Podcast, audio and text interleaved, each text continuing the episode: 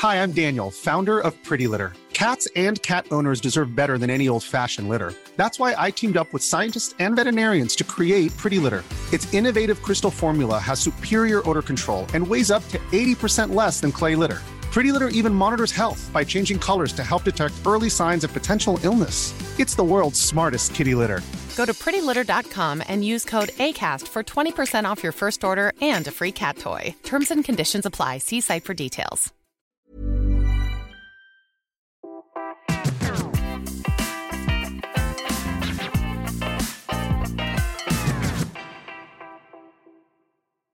Bonjour à toutes et à tous, bienvenue sur Curieux pour ce nouveau podcast consacré au parcours de jeunes chercheuses. Ce podcast a pour objectif d'expliquer comment on devient chercheuse ou chercheur, mais aussi pour vous dévoiler le quotidien de ce travail souvent très diversifié et méconnu. Aujourd'hui, pour ce nouveau numéro, nous accueillons Eugénie Romero-Laboureur. Bonjour Eugénie Romero-Laboureur. Bonjour. Nous allons voir tout au long de cet entretien comment vous êtes devenue chercheuse, mais aussi vos thématiques actuelles de recherche. Mais tout d'abord, qui êtes-vous, Eugénie Romero? Où travaillez-vous aujourd'hui et sur quelle recherche? Je suis chercheur ingénieur au CEA, qui est le commissariat aux énergies atomiques et aux énergies alternatives. Euh, et je travaille sur euh, le développement de nouvelles, euh, de nouvelles façons de synthétiser des molécules en, les, en activant cette chimie par la lumière, plutôt que de la chauffer autrement. Ça c'est mon mathématique de recherche. Et je suis aussi très intéressée c'est des technologies qui nous permettent aujourd'hui euh, de faire de la chimie plus vite et plus innovante. Très bien, il y a quelques métiers passion et d'autres, la majorité certainement, qui sont des métiers que l'on aime ou pas, sans être passionné. Pour devenir chercheuse, faut-il être passionné par les sciences? Euh, je, pense que ça, c'est euh, assez, assez nécessaire. Après, il y a différents moyens de faire de la science. Il y a la science académique, la science industrielle, il y a où on va vraiment euh, chercher à, découvrir de nouvelles choses, ce qui n'est pas forcément le cas de, l'industrie. Pour la recherche fondamentale, ça me semble assez nécessaire, c'est indispensable d'être passionné par ça. Euh, est-ce que vous avez toujours été passionné par les sciences ou est-ce qu'il y a eu un déclic particulier? J'ai toujours eu une appétence euh, pour, les sciences de manière assez globale, comme certains sont de tout petits intéressés plutôt par la littérature euh, par contre, j'ai eu effectivement un vrai déclic au niveau du lycée. Euh, à mon époque, en tout cas, on faisait en terminale ce qu'on appelait des TPE, donc un, un, travail euh, bibliographique euh, sur une, thématique bien, bien précise. En l'occurrence, je m'étais intéressée à l'époque au nucléaire. Et c'est vraiment finalement en, en, en, cherchant à approfondir un sujet scientifique que là, je me suis dit, en fait, c'est ce que j'ai envie de faire et cette appétence pour les sciences, donc elle a pris forme dans, votre jeunesse, on, a entendu, mais euh, est-ce que par ailleurs, au-delà des TPE, est-ce que vous fréquentiez les musées de sciences, des ateliers scientifiques? Est-ce que vous aviez un contact particulier avec les sciences au-delà du, euh, lycée lui-même? Euh, ben, J'avais la chance d'avoir des parents qui, avaient tendance à nous, orienter un petit peu, dans le sens où ils nous donnaient accès, par exemple, à des abonnements de livres, à plutôt à visée scientifique, ou en tout cas à visée culturelle, des choses comme ça. On allait de temps en temps pas plus, je pense, que, euh, que la moyenne. Donc euh, le, le défi pour moi est vraiment arrivé à l'école, au niveau de, des, des, ateliers qui étaient mis en place au lycée pour nous donner accès euh, à, à cette culture. Est-ce qu'il est facile quand on est jeune de se projeter dans une carrière scientifique? Comment vous, vous avez procédé? Est-ce que vos enseignants vous ont aidé, vous ont aiguillé pour, pour rentrer dans ces filières scientifiques? Alors c'est pas facile du tout euh, de se projeter sur une carrière scientifique, c'est même plutôt très difficile. Et même moi, après ce déclic que j'ai eu euh, donc en première, première terminale, il s'en est fallu un très très long parcours pour finalement que j'identifie la science qui me qui me faisait qui me faisait palpiter, la science pour laquelle j'avais envie de consacrer de consacrer ma carrière. Donc non, c'est un long processus. qui est parfois influencé par les professeurs qu'on a parce que eux-mêmes ont parfois des des, préférences pour un type de science ou un autre, comme nos parents peuvent nous influencer, nos professeurs peuvent nous influencer. Et après, c'est quand même, euh, faut, l'admettre, un parcours euh, qui est assez personnel.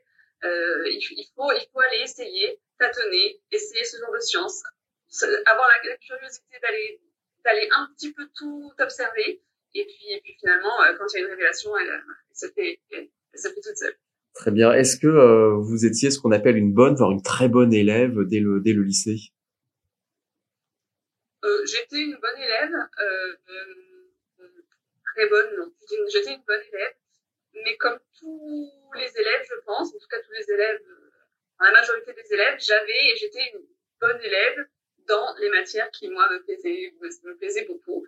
à titre d'exemple, l'espagnol, j'étais plutôt très, très, très mauvaise. Donc, donc voilà, je pense qu'il faut, il faut aussi dès le plus jeune âge être en accord avec euh, ce qui nous plaît, les appétences qu'on a euh, et que bah, qu'on peut pas avoir dans toutes les matières.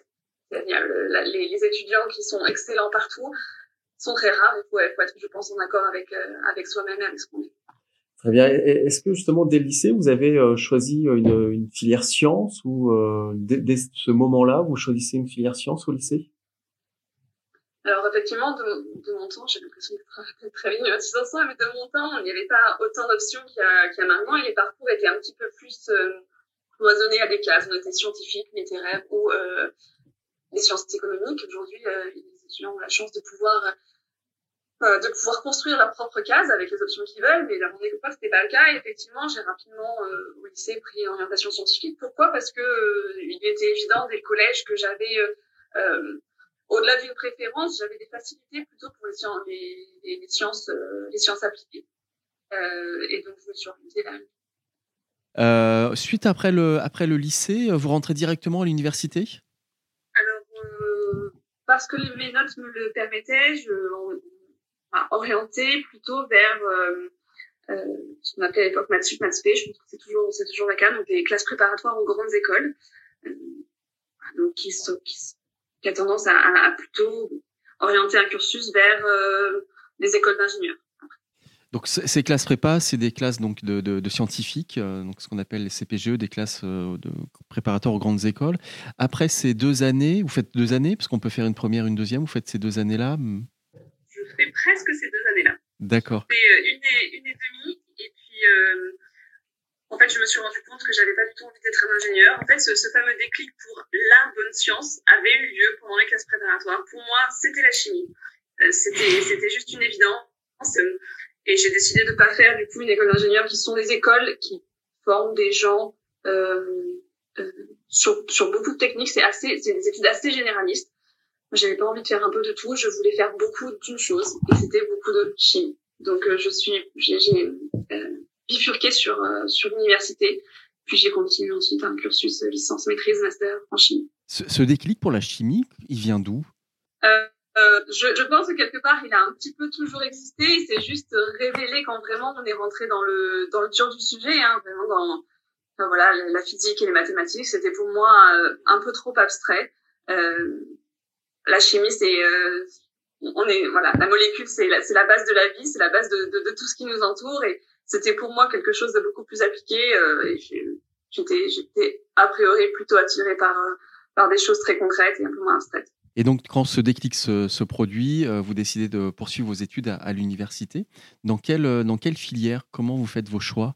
Alors, euh, il faut il faut pas oublier que euh, la science, la science qui nous plaît ou la thématique qui nous plaît, c'est bien, mais il y a aussi le contexte familial, le contexte la personnalité, est-ce qu'on est du genre à partir très loin de chez soi, etc. Et je pense qu'il faut vraiment pas relier ça. Euh, donc voilà, moi j'étais prête à partir un, à partir un petit peu loin de chez moi sans pour autant être complètement déracinée, en tout cas pour ces premières années. Donc euh, j'ai quitté avec toute la Corse pour pour aller euh, à Marseille et c'est aussi parce que Marseille me proposait euh, un, un, cursus qui répondait à qui répondait à mes attentes. Donc en, en, en l'occurrence c'était la chimie organique et chimie du vivant. Donc pas tellement la, la, la chimie des, euh, des matériaux, plutôt la chimie, la chimie organique comme on l'entend au sens, euh, euh, au sens strict du terme.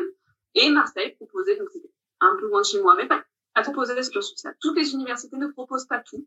Donc voilà, il faut être capable de composer avec ce qu'on aime, mais avec le contexte familial, euh, ce qu'on a envie de faire aussi.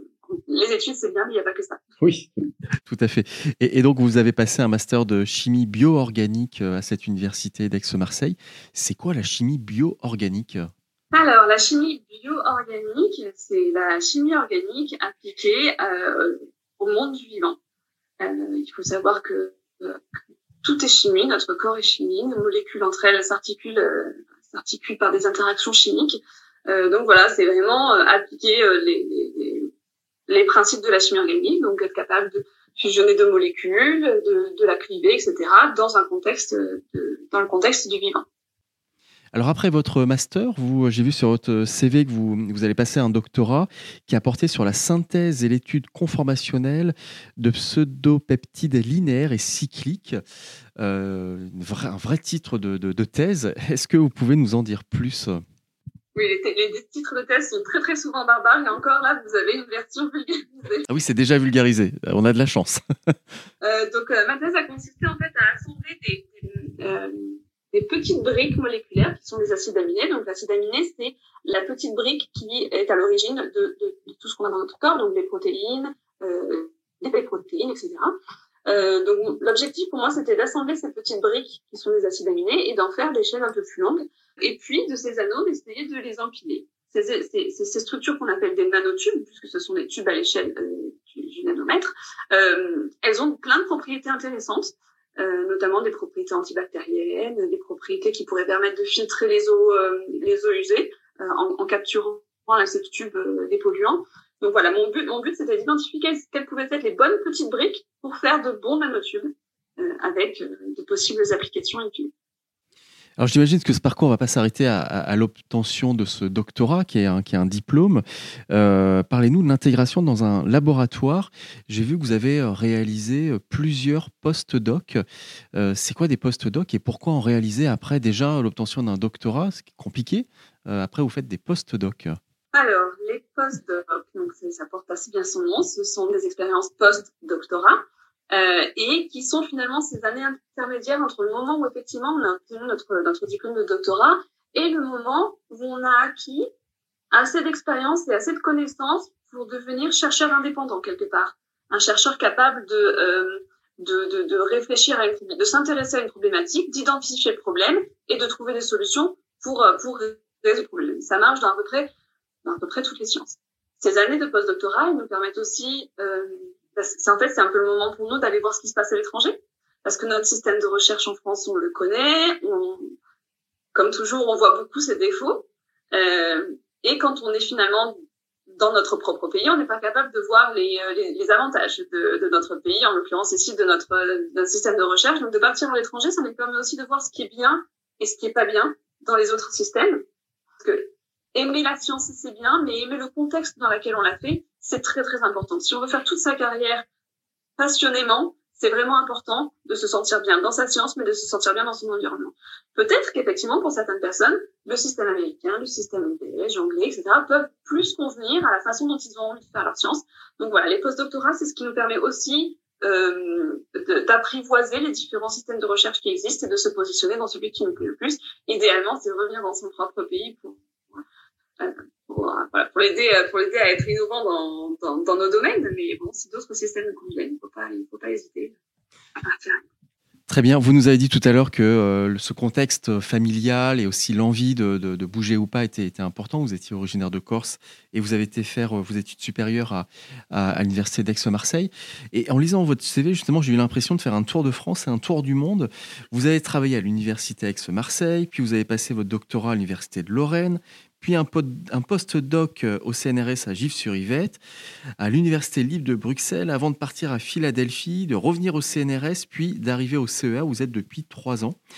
Pouvez-vous nous expliquer ce que vous y avez fait dans chacune de ces étapes et pourquoi euh, passe-t-on par plusieurs laboratoires quand on est jeune chercheuse? Quelle est l'importance de, de tester peut-être euh, ces différents laboratoires? Alors, quand on est jeune, quand on vient de passer son baccalauréat, parfois un peu avant, après, ça a été un peu après pour moi. J'ai identifié le, domaine scientifique dans lequel j'avais envie de travailler, la chimie. Ça s'est un petit peu précisé après la chimie organique, très bien. Mais en fait, la chimie organique, ça reste un, un, un, un monde très très très vaste. Quel type de chimie organique j'ai envie de faire? Il en existe des tonnes. Il existe des tonnes de chimie, il existe des tonnes d'applications. Est-ce que c'est plutôt une application qui m'intéresse? Est-ce que c'est plutôt un type de chimie? Donc en fait, on peut, même une fois qu'on a identifié assez précisément le domaine dans lequel on a envie de travailler, il reste encore beaucoup, beaucoup de possibilités. Euh, le doctorat nous sert à, euh, finalement, c'est ce, qu'on appelle euh, en, en, science un peu l'école de la vie. C'est ce, qui, ce qui nous permet d'identifier si, ok, est-ce qu'on est fait pour être chercheur, chercheur de passion ou pas. Une fois qu'on a identifié ça, nous reste-t-il encore à trouver quel, euh, quel domaine de recherche précisément nous, nous, nous, intéresse et nous donne envie de s'investir pour une carrière? Alors, c'est dans les grosses lignes, puisqu'on peut très bien évoluer en fonction des, des, des enjeux. Aujourd'hui, on a des enjeux climatiques, on a aussi des enjeux, euh, euh, des enjeux liés aux pandémies. Euh, enfin, voilà, notre carrière peut très bien évoluer avec avec les enjeux, les, les, enjeux actuels. Mais voilà, il faut quand même démarrer par quelque chose. Parfois, on démarre? Parfois, on a envie de démarrer? Le laboratoire dans lequel on a envie de travailler dépendra aussi voilà, du type de chimie qu'on a envie de faire. Et pour ça, il faut aller voir ce qui se fait. Il faut tester plusieurs choses. C'est comme tout. avant de savoir ce qu'on aime manger, il faut avoir testé, il faut avoir goûté de tout pour savoir, pour être sûr. Ben, finalement, c'est un peu pareil. Donc, je suis d'abord partie euh, à Paris. À Paris, il faut savoir qu'en France, il y a une très, très grosse émulsion de la science dans tous les domaines, hein, mais ça se reflète aussi en chimie. Il y a une grosse, grosse émulsion parce qu'on est beaucoup, donc de fait, beaucoup de, de journées thématiques, etc., qui nous permettent de voir, ne serait-ce que de voir et d'échanger avec le réseau, euh, le réseau parisien. Donc, cette première expérience en chimie médicinale, donc vraiment synthétiser des molécules qui ont, qui auront un, vocation de peut-être devenir des médicaments. Ça, c'est un type de chimie. Ensuite, je suis partie en Belgique, euh, où là, j'ai plutôt travaillé sur comment on peut développer de nouvelles réactions pour obtenir de nouvelles molécules. Parce que plus euh, euh plus la pression des enjeux, que ce soit climatiques ou pharmaceutiques, euh, arrive, plus on a besoin de nouvelles molécules, de molécules toujours toujours plus, plus complexes. Donc pour ça, il faut que les chimistes en amont soient capables de, de, de remplir la, la partie finalement de, des personnes qui vont synthétiser des molécules thérapeutiques. Et donc c'est vraiment ce que j'ai fait en, en, Belgique et puis aux États-Unis. Alors là, il y avait un vrai souhait d'aller voir euh, ce qui se passait outre-Atlantique. La, le système de recherche est complètement différent. Donc j'avais vraiment envie de voir ça. J'avais envie aussi de parfaire mon anglais. C'est très très important dans les sciences de parler anglais, très important. Donc je parlais somme toute assez mal anglais en partant. Et voilà, je suis revenue quasiment bilingue. Donc c'est vraiment, euh, c'est vraiment une expérience euh, enrichissante au-delà de, la science. Et là-bas, c'est vraiment, c'est vraiment dans cette expérience-là que j'ai que j'ai commencé à jouer avec la lumière comme nouvel outil pour synthétiser des molécules compliquées. Et, voilà, c'est là que je me suis rendu compte, ok, c'est vraiment ce type de chimie qui m'intéresse, ce type de chimie que j'ai envie de développer. Pourquoi? Parce que la lumière, c'est une énergie. le soleil, c'est de la lumière, on en a tout partout. Énergétiquement, ça coûte beaucoup moins cher. Donc voilà, c'est pour moi, ça répond à plusieurs enjeux en même temps. C'est comme c'est dans ce contexte-là que je suis rentrée pour faire ce que je peux aujourd'hui. Très bien, on ressent bien la, passion et, vous parlez même de jouer en fait. Donc euh, c'est rare de parler de jouer quand on parle de travail, euh, mais on sent bien la, passion et en effet cette identification d'une thématique euh, qui vous intéresse le plus. Vous êtes rentré depuis 2020 au, CEA. Pouvez-vous nous présenter ce centre de recherche qui n'est pas forcément le plus connu des Français et des Françaises? Oui, effectivement, il est, moins connu. Alors on reste quand même très très nombreux. Hein il y a une dizaine de centres CEVA, rien que sur Lyon, près d'une personne à travailler. Donc, on est quand même beaucoup de petites fourmis euh, euh, dans, dans, cette institution. On est un petit peu moins connu parce que euh, on, est, on est a priori un petit peu en exploratoire. C'est-à-dire que le CEA, son, rôle, c'est de faire de la recherche fondamentale appliquée à l'industrie. Au CNRS, par exemple, le CNRS, c'est une entité qu'on connaît beaucoup hein, pour y être passé euh, informations euh, sujet à traiter, c'est généralement des chercheurs du CNRS. Ils sont très, très, très fondamentaux. Ils vont chercher des choses qui ne vont pas servir demain, mais qui serviront après-demain. Voilà, dans, dans, dans, dans 10 ans. Mais s'ils font pas cette recherche maintenant, dans 10 ans, on sera pas capable de développer ce qu'on développe. Donc, ils sont beaucoup plus fondamentaux, euh, a priori, euh, que nous au CEA. Euh, le CEA, c'est une, une structure qui est, qui est née dans les années 1950, finalement, un peu après la guerre, où en fait, ils, des chercheurs se sont rassemblés autour de la matière nucléaire. Irène Joliot-Curie, hein, je pense, personnalité, une femme scientifique que, que beaucoup connaissent. Bon, en tout cas, il faut, voilà, il faut la connaître. Il faut avoir la curiosité d'aller chercher qui elle est.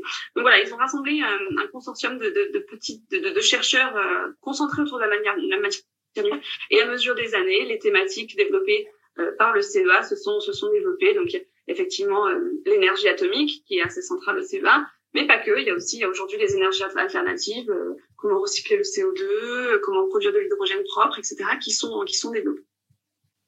Comment intègre-t-on un tel euh, centre de recherche? Alors, euh, il suffit, alors, il y a de fait une bonne part de chance, puisque quand il y a un poste qui se crée, bah, faut-il que ce soit le bon moment pour nous, pour notre carrière, comme souvent, euh, de candidater.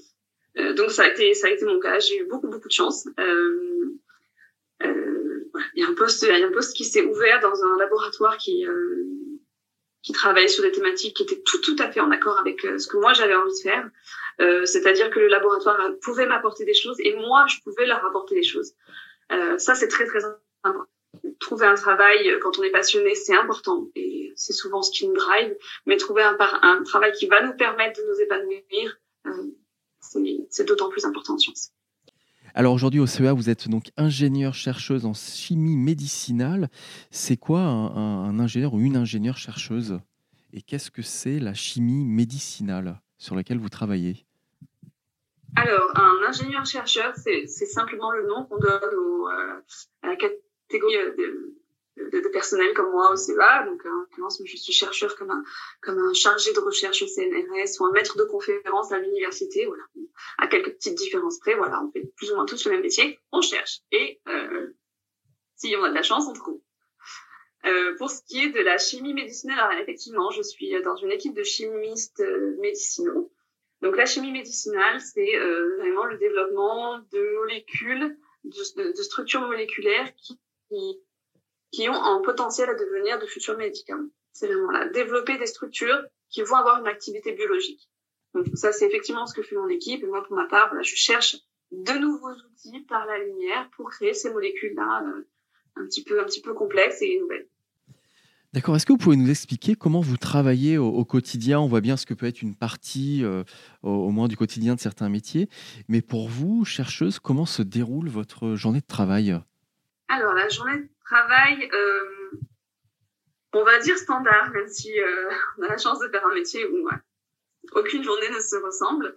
C'est vraiment d'arriver au laboratoire, de retrouver, euh, de retrouver nos étudiants, nos, étudiants en master, nos étudiants en, doctorat, en post-doctorat, de se retrouver, de discuter de, l'avancement de leurs projets respectifs. Hein. donc, faut savoir que voilà, quand on a une idée, c'est bien. Après, il faut la concrétiser. Donc, pour ça, il faut c'est part indéniable de notre travail. Il faut euh, répondre à des appels à projets. Il faut aller chercher de l'argent qui va permettre de financer ces projets-là. Donc en fait, il faut prouver à nos, à nos institutions que notre recherche euh, doit être financée parce qu'elle a un réel intérêt.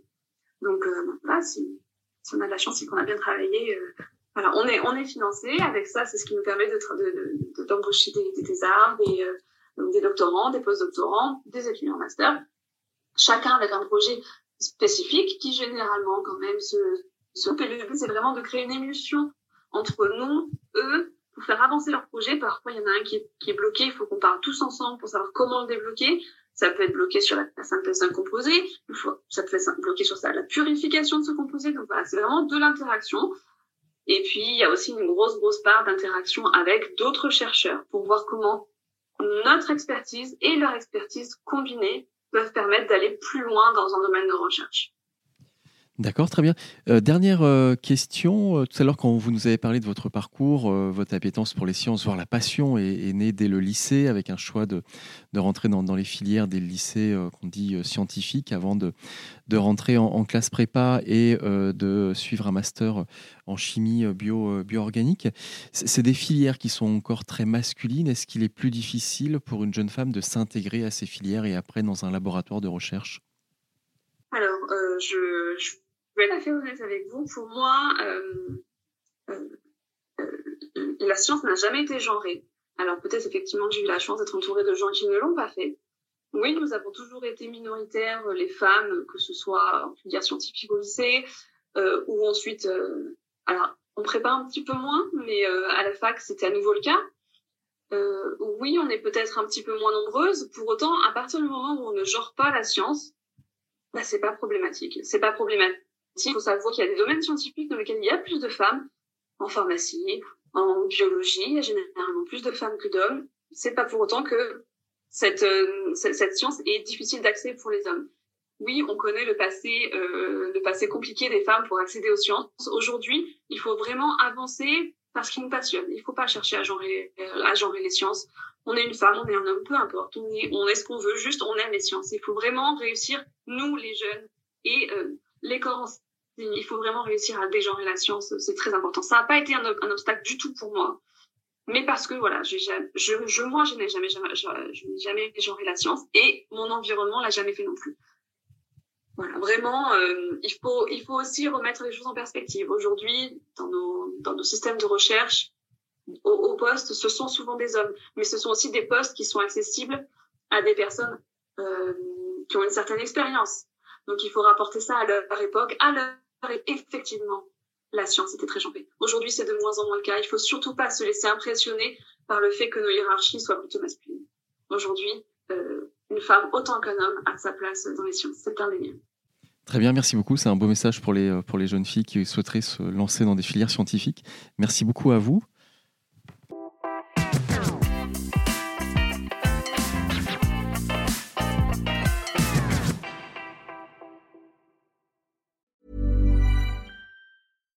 Hi, I'm Daniel, founder of Pretty Litter. Cats and cat owners deserve better than any old-fashioned litter. That's why I teamed up with scientists and veterinarians to create Pretty Litter. Its innovative crystal formula has superior odor control and weighs up to 80% less than clay litter.